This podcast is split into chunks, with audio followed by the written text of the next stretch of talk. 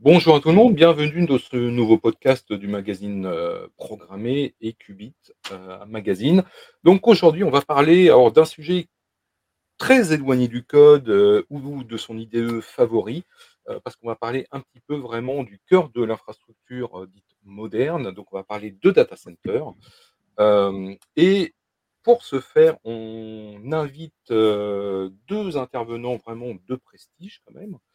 Euh, qui travaille chez Atrium Data et qui opère le data center Data 17. Donc, j'ai le plaisir d'accueillir Philippe et Thierry. Bonjour à vous deux. Bonjour. Je vous laisse vous présenter en quelques mots et on entame tout de suite la discussion. Honneur au chef, Thierry. Qui veut commencer? Donc Thierry Duflo, euh, directeur général d'Atrium Data et en charge de la conception euh, du, data center Data 17. Et Philippe Absalem, responsable d'exploitation du data center Data 17, également euh, chez Atrium Data, depuis un petit moment maintenant. Alors, est-ce que déjà, en préambule, on peut rappeler un petit peu quel est le premier métier de la société? La société Atrium Data est à l'origine une société de conseil spécialisée euh, sur les data centers. Euh, on s'est euh, spécialisé sur ce domaine-là du fait des premiers travaux qu'on avait effectués sur lesquels on avait, on avait comment dire, mesuré l'impact que la bonne conception qu'on avait faite avait eu sur l'efficacité énergétique. Donc à partir de là, on a mené des programmes de R&D sur l'efficacité énergétique et on a débouché sur un concept qui a été breveté hein, et euh, qui a abouti à Data 17 et sur lequel aussi on a travaillé au niveau du tiering pour le faire certifier euh, Tier 4, sachant qu'il y avait en effet une difficulté à avoir des data centers performants en termes d'efficacité énergétique, d'autant plus qu'ils étaient Tier 4. On a voulu démontrer l'inverse et faire voir que tout ça était bien tout à fait compatible. D'accord. Alors, quand on parle de data center, effectivement, on imagine les énormes salles techniques, hein, euh, euh, les gros tuyaux d'alimentation, les gros caissons de climatisation à, mécanique. Euh, on imagine aussi les groupes électrogènes à côté, mais quand on parlait un petit peu en préambule de la préparation de ce podcast, hein, vous m'avez rappelé, hein, et c'était toi Philippe surtout, que le monde du data center, il y a beaucoup de lexique, il y a beaucoup de termes techniques, il y a beaucoup effectivement de choses qui interviennent dans la conception et dans l'opération, en fait, dans l'opératoire d'un data center. moi, ce qui m'interpelle déjà, c'est le mot de tiering. Comment on peut définir simplement le tiering? Bah, c'est un niveau de, résilience euh, voilà, qui, est classifié, euh, qui a été classifié par un organisme hein, qui s'appelle l'Uptime, qui ont trouvé nécessaire en effet de, mettre un niveau de fiabilité en face de, cette fiabilité, de mettre principes, des principes architecturaux, mais en fait plutôt des objectifs de, performance. Euh, si vous prenez par exemple le Tier 4, on va être sur un data center qui est dit maintenable et à tolérance de panne. C'est-à-dire que même s'il fonctionne sur ces groupes électrogènes sans EDF, sans réseau public, on va être capable de garantir la continuité de service euh, même, dans, même pendant les opérations de maintenance et il reste à tolérance de panne. Le Tier 3, euh, il ne sera pas à tolérance de panne, mais il sera maintenable. Donc on garantit au client qu'il n'y a aucune contrainte opérationnelle d'intervention planifiée qui nécessitera un arrêt comme on l'a pu vivre euh, il, y a, des décennies avec les arrêts réguliers des data centers euh, qui chamboulaient la vie des DSI et, des services informatiques. Le tier 2, bah là, on est dans des architectures redondantes simples sur une voie. Donc, en effet, il y a des coupures annuelles pour la maintenance et ce genre de choses. Il y a des équipements actifs de secours, hein, euh, un onduleur de secours ou un groupe électrogène de secours. Et le terrain, on est quasiment sur un réseau EDF avec simplement un, groupe électrogène et un onduleur pour simplifier. Donc voilà un petit peu l'intérêt. Et l'intérêt surtout, il est sur les groupes internationaux. Euh, avoir son data center en France, en Allemagne, en Pologne, au Canada ou dans des pays plus exotiques, bah, peu importe la disponibilité du réseau, on sait s'il est tier 4 ou il est tier 3 qui répondra à un standard. C'est ce côté-là qui est rassurant et c'est pour une DSI de définir sa stratégie data center en, ayant ces critères-là, c'est quelque chose euh, qui leur permet d'avoir une vision globale euh, et d'être serein. Quoi. Voilà un peu. Alors, quand on parle effectivement de tiering, hein, heu, et tu as rappelé, bah, l'importance du tier 1, 2, 3 et 4. Alors le tier 4, hein, c'est quelque chose qui est très, très peu répandu quand même en France, et un des seuls, c'est quand même le le site, heu, cité en préambule, donc heu, le Data 7. Oui, il y en a quelques-uns. Il y a Data67, il y a Sostradata, il y en a d'autres, mais ils ne sont pas ouverts au public, qui ont des certifications design, mais pas design et facilities. Alors la, la différence entre les deux, c'est que le design, c'est simplement le concept qui, qui répond aux standards, Facility, c'est le concept, mais aussi les essais fonctionnels. Bon, y a, et, des fois, entre les deux phases, euh, on sait tous que sur un chantier, il peut y avoir des, des, écarts entre ce que les entreprises font et la réalité des plans. Et on se rend compte qu'à la fin, on ne peut plus être certifié Tier 4. Donc, certains s'arrêtent au design. Ça donne déjà une image de la sécurité euh, que le data center peut proposer. Euh, par contre, on garantit pas encore le, qu'il y a réellement la continuité de service. Et là, en effet, comme vous dites, il y en a très très peu. Et par contre, on peut les connaître. Hein, ils sont publics hein, sur le, site internet de l'Uptime. On arrive à voir tous les data centers certifiés euh, sur la planète et, donc en France aussi. Mmh. Alors, si je prends la casquette euh, d'une entreprise, hein, mettons que, je sois une entreprise, euh, pour moi, quel serait l'intérêt, d'avoir un data center, l'usage d'un data center en tier 4? Vraiment. En fait, il faut raisonner par rapport à, comment dire, la sensibilité de son, SI. Euh, en effet, on ne va pas mettre euh, la comptabilité d'une petite agence euh, locale sur du tier 4. Ce n'est pas justifié, même si elle est importante, hein, on est d'accord. donc voilà, il faut quand même classifier application par application quels sont les, niveaux, de services attendus savoir aussi quelle est la redondance qu'on a pour les systèmes qu'on veut héberger. Euh, si on est sur des, redondances, euh, euh, comment dire, on n'a peut-être pas, peut-être pas besoin de tout mettre dans du tier 4.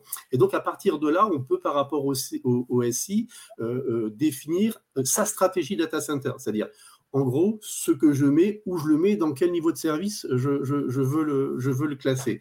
Et donc, il y a une partie qui ira en tier 4 et d'autres qui ira en tier 3. Mmh. D'accord. Et, quel est l'impact 4 sur bah, la partie euh, du free cooling, hein, donc ce qu'on appelle le free cooling, donc, tout ce qui est autour du refroidissement, de l'énergie aussi, parce qu'aujourd'hui on entend parler énormément de choses là-dessus, du, fameux indice euh, de consommation énergétique des data centers, de la densification mètre carré.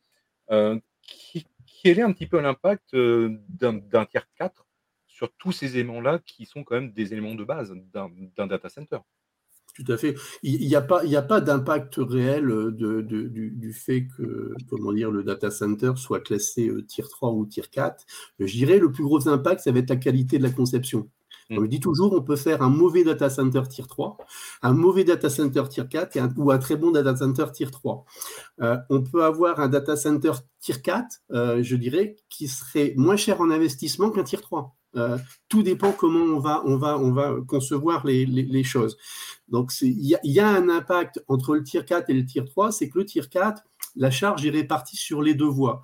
Donc, on a quelque part les onduleurs qui travaillent, je dirais, à un taux de charge un peu moins élevé, donc dans des gammes de rendement un peu, un, un, peu moins bonnes, si on parle euh, de façon intrinsèque. Mais la réalité par rapport à la charge moyenne des, des data centers en France et dans le monde, je dirais, c'est l'épaisseur du trait. Mmh. D'accord, d'accord, d'accord. Et est-ce que le, le, climat de l'implémentation, enfin de l'implantation, pardon, d'un site peut favoriser le, le, classement en tiers 3 ou 4 Non, le, le, climat, non, le climat, non. Il va, simplement jouer sur l'efficacité énergétique. On aura peut-être en effet euh, un, un, coût, euh, un PUE un peu meilleur parce que les conditions climatiques, tout dépend de la conception. Hein, euh, mais le climat non, ne va pas jouer sur le, le, le, tir 3 et, le tir 4. Il va simplement jouer en effet sur le dimensionnement des équipements parce qu'on doit dimensionner les équipements par rapport à la température extrême mini et basse et mini et haute de l'environnement. Mais voilà, l'impact se situe là. Mmh. D'accord, d'accord, d'accord. Euh, aujourd'hui, est-ce que, dans le tiering on a une tendance à, faire un petit peu de termes marketing et pas dans le concret, ou est-ce qu'on est vraiment dans du très concret, dans du technique, dans de la conception Ou est-ce que, voilà, parce que moi je me, souviens qu'on parlait de tiers 3 à un moment donné. voilà, bon. Est-ce qu'on est encore dans ces eaux-là ou est-ce qu'on est vraiment passé au-delà de simple aspect à marketing? Alors, il y, a, eu un aspect euh, marketing de la part de certains utilisateurs. Il y, en a même qui vont, qui vont dire qu'ils sont de niveau tier 3 en, faisant attention et en, écrivant tir 3 avec euh, le chiffre 3 en arabe et pas romain parce que lui, il est, il est, c'est une marque déposée de, de l'Uptime. Donc on voit bien qu'il y a, quelqu'un, il y en a qui disent voilà, je suis niveau tir 3, je n'ai pas fait le tir 3 parce que j'y crois pas, mais il s'y réfère quand même. Donc ça montre bien quand même que le tiering a une signification, est un repère en termes de fiabilité. Même ceux qui le, qui le, euh, qui le détractent, euh, c'est clair. Personnellement, au niveau, au, au départ, j'étais pas persuadé du. On a passé du temps à discuter avec les gens de Time parce que c'est vrai qu'il y avait un intérêt, mais on ne comprenait pas trop les règles et, comment dire l'intérêt de, ce formalisme. Mais après, quand on a réussi à quand on a pris la décision de le faire et d'avoir euh, euh, de passer les tests sur les data centers, je vous assure que ça a deux avantages. En effet, on est certain que l'architecture, elle est, elle est, elle est, elle est, à tolérance de panne d'une part, et d'autre part, on manipule l'installation dans tous les sens, donc l'exploitant prend en charge et prend en main le data center. Et ça, c'est une garantie en termes de, disponibilité. Donc, il y, a, ce côté-là qui est très, très, très important. Euh, dans, Alors, oui, il y a du marketing, mais dans le fond, quand on regarde, euh, il y a une, euh, réelle valeur ajoutée. Et en termes d'exploitation, je rajouterais même, euh, en termes d'exploitation, il y a un certain confort à être dans un data center tier 4. Euh, euh, toutes les situations d'urgence aujourd'hui sont appréhendées de façon beaucoup plus sereine lors d'incidents, de coupures d'alimentation électrique ou, de défauts sur un équipement du réseau d'eau glacée. Le fait d'être tier 4 et d'avoir une architecture qui soit aussi résiliente euh, bah, crée un certain confort dans l'exploitation du data center et qui permet d'être beaucoup plus serein et d'appréhender l'incident d'une autre façon que dans l'urgence. Euh, du coup, euh, il y a des, des, gestes beaucoup plus réfléchis sur le fonctionnement même du data center. Et ces gestes, on les apprend en observant la réaction des différents tests lors de la certification Tier 4 et différents tests et essais euh, en observant la réaction du data center à ces coupures, ces arrêts d'urgence, ces bascules, euh, et, etc. pendant les essais. Mmh D'accord. Est-ce que tu peux donner un exemple simple de geste que, que l'on fait plus, plus facilement, plus fluidement? Bah, Je vais vous donner un seul exemple qui est, d'une simplicité rare. Euh, l'alimentation électrique d'un data center est fondamentale. On est d'accord? Euh, il est clair qu'une équipe de maintenance avec des gens en astreinte euh, qui doivent se déplacer sur le data center en cas d'incident, sur une coupure électrique, dans 80% des cas, il y a une équipe de maintenance qui se déplace euh, et qui va essayer d'intervenir. Dans un data center tier 4, le principal, c'est d'observer le comportement du data center. On sait, quoi qu'il arrive, que la disponibilité sera là, que le data center ne sera pas en blackout, donc, l'idée, c'est d'observer sereinement le comportement du data center euh, sans devoir intervenir dans l'urgence à 2 heures du matin euh, euh, en pyjama et la nuit dans le noir. c'est quand même beaucoup plus confortable. C'est un climat qui permet de prendre du recul dans certains cas d'urgence et d'avoir une vision beaucoup plus globale du comportement du data center, donc de maîtriser beaucoup plus le pilotage des installations. Donc, en fait, mais c'est-à-dire que grâce à ça, euh, ou oui, grâce effectivement euh, à cette certification, on, peut prévoir le comportement du data center? Alors, non seulement on peut le prévoir, mais on en a eu la preuve de ce, de, de, ce comportement, puisque les essais, c'est quand même, euh, je crois qu'il y a 48 manipulations, tests et essais qui sont réalisés durant 7 jours par les équipes de l'Uptime directement sur site on a pu constater de visu les comportements dans la quasi-totalité des éventualités, enfin des éventuels incidents qui peuvent se produire sur un data center. Je pense que Thierry, tu voulais aussi prendre la parole? Oui, non, pas particulièrement sur le. Il y a toujours à ajouter, évidemment. Donc, euh, euh, non, non, mais la, réponse de Philippe est, complète. Il n'y a, pas de problème là-dessus. D'accord. Alors, tu parlais effectivement de, de la tolérance de panne. Ça se concrétise de quelle manière? En fait, la tolérance de panne, c'est de, on, a, on dimensionne les installations par rapport à la puissance nominale, qui est en gros la puissance euh, IT du data center, avec une sécurité quand même. Euh, au niveau de cette, sur les, deux aspects, que ce soit climatisation ou distribution électrique, euh, on a obligatoirement une redondance qui fait qu'un équipement tombe en panne, on peut, euh, euh, ne doit pas affecter la continuité de service. Si on prend une clim, si on a une salle de 100 kW, on peut mettre une unité, en secours de 100 kW où on peut être avec 2 fois 50 plus une de 50. On n'est pas obligé de doubler l'installation, contrairement à, ce que pensent beaucoup à un niveau du Tier 4. Hein. Ce n'est pas deux centrales de groupe électrogène en N plus 1, ni deux centrales de groupe franc en N plus 1 de, chaque côté et deux voies. Ce n'est pas tout à fait ça. Euh, heureusement d'ailleurs, parce que là, en effet, ça, impacte ça impacterait les budgets de façon trop significative. Donc, il y a des façons intelligentes et économiquement et, sur un plan économique pour faire du, tier 4. Donc, euh, la, question, au départ, je l'ai perdu un peu mon fil, pardon. Et la tolérance de panne, ça se concrétise de quelle manière? Oui, donc ça se concrétise par rapport aux besoins, que ce soit en, salle, euh, une salle dans la salle informatique, le besoin de froid. Donc on va euh, mettre des unités en redondance au niveau de la distribution du froid. On va avoir un réseau qui va être redondant pour, au cas où on perd une partie du réseau, en aucun cas on perd plus que la redondance. Donc il y a toute une étude à faire au niveau de la distribution de l'eau et des jeux de vannes, tout en restant simple. Sinon, on a après des problèmes qui apparaissent avec les unités en redondance elles-mêmes et, toutes les procédures de basculement. Donc c'est là en fait, il faut raisonner au niveau du local, au niveau de chacune des salles et au niveau central et sur la distribution. Et tout ça en respectant les voies A et les voies B dans des circulations coupe-feu et des confinements coup-de-feu différents. Donc, au niveau de l'architecture à, mettre en œuvre, euh, ça nécessite une méthodologie, en fait. Et euh, les, risques d'avoir, en effet, de rater une étape, euh, ça remet tout en cause, parce qu'on perd le tir 4 s'il y a un point qui n'est pas conforme. Donc c'est là où il y a, voilà ce que représente la redondance en termes de, conception et, après de, comment dire d'architecture. J'irais même plus loin, pour être plus concret sur la tolérance de panne, euh, si tu le permets, Thierry. Mhm, euh, imaginons que euh, nous subissions une défaillance de nos amis d'EDF. les deux groupes électrogènes, voie A et voie B, vont démarrer et vont secourir cette défaillance. une des tolérances de panne, c'est que, et un des tests qui a été réalisé lors des essais de l'uptime, c'est pendant cet incident, euh, créer une panne. Eh ben, on va mettre en arrêt d'urgence un groupe électrogène et on va voir si le second groupe électrogène est capable de prendre 100% de la charge qu'on lui demande.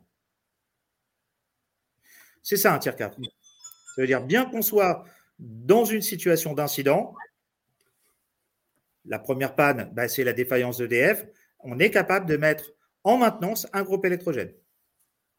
Ou un arrêt d'urgence dans, ce cas. Et au-delà de la partie hein, euh, électrique et, climatisation, on teste même, par exemple, le fait de euh, désactiver complètement la centrale incendie ne va pas gérer un asservissement quelque part qui aurait été omis et qui, a, qui va affecter la continuité de service. C'est-à-dire qu'on va tester aussi tous les périphériques afin de s'assurer que leur dysfonctionnement n'affecte pas indirectement la continuité de service. C'est là, c'est là tous les aspects à la euh, tolérance de panne. Il y a l'architecture, mais il y a aussi toutes les fonctionnalités euh, des, différents euh, systèmes entre eux. Et est-ce qu'aujourd'hui, quand on veut faire effectivement un data center en tier 4, c'est sur les nouveaux projets ou est-ce qu'on est capable de, de changer comme ça de, de niveau d'un site existant Oui, il y a des possibilités, en effet. Quand, on, quand on, maîtrise vraiment les architectures euh, Tier 4, il y a des façons très simples de faire. Alors évidemment, ça va peut-être pas dans le cadre où on va avoir euh, euh, du Tier 4 avec une une, énorme efficacité énergétique. Hein. on va avoir du Tier 4, et puis la solution globale, énergétiquement, elle, elle, pourra, elle sera peut-être un petit peu moins performante, mais par contre, on arrivera à faire du Tier 4 au niveau climatisation et au niveau électrique. Il y a des, il y a des solutions. Selon les configurations, ça peut être délicat, voire impossible, hein, on est d'accord, hein. euh, mais il ne faut pas croire que euh, euh, c'est irréversible. Hum, d'accord. Après, à, voir, c'est, je dirais, le coût aussi, hein, l'impact financier. Les solutions peuvent être très très chères, ça dépend aussi du contexte. Mais ça s'étudie, ça s'étudie. D'accord. Eh ben, je pense que ça va être le mot de la fin, hein, parce que voilà, ça, fait déjà plus de 20 minutes. En tout cas, c'est un sujet extrêmement intéressant. Et on ne manquera pas hein, de reparler euh, dans, dans les prochains mois d'infrastructure et de data center. Merci à vous deux, merci à Thierry et merci, À, Philippe hein, euh, d'avoir abordé cette question-là. Voilà, et euh, c'est jamais inutile de savoir comment fonctionne les infrastructures et les data centers. Merci et n'oubliez pas de retrouver l'ensemble des podcasts hein, sur euh, nos différentes chaînes. Euh, comme toujours, merci et à très bientôt. Au revoir. Au revoir.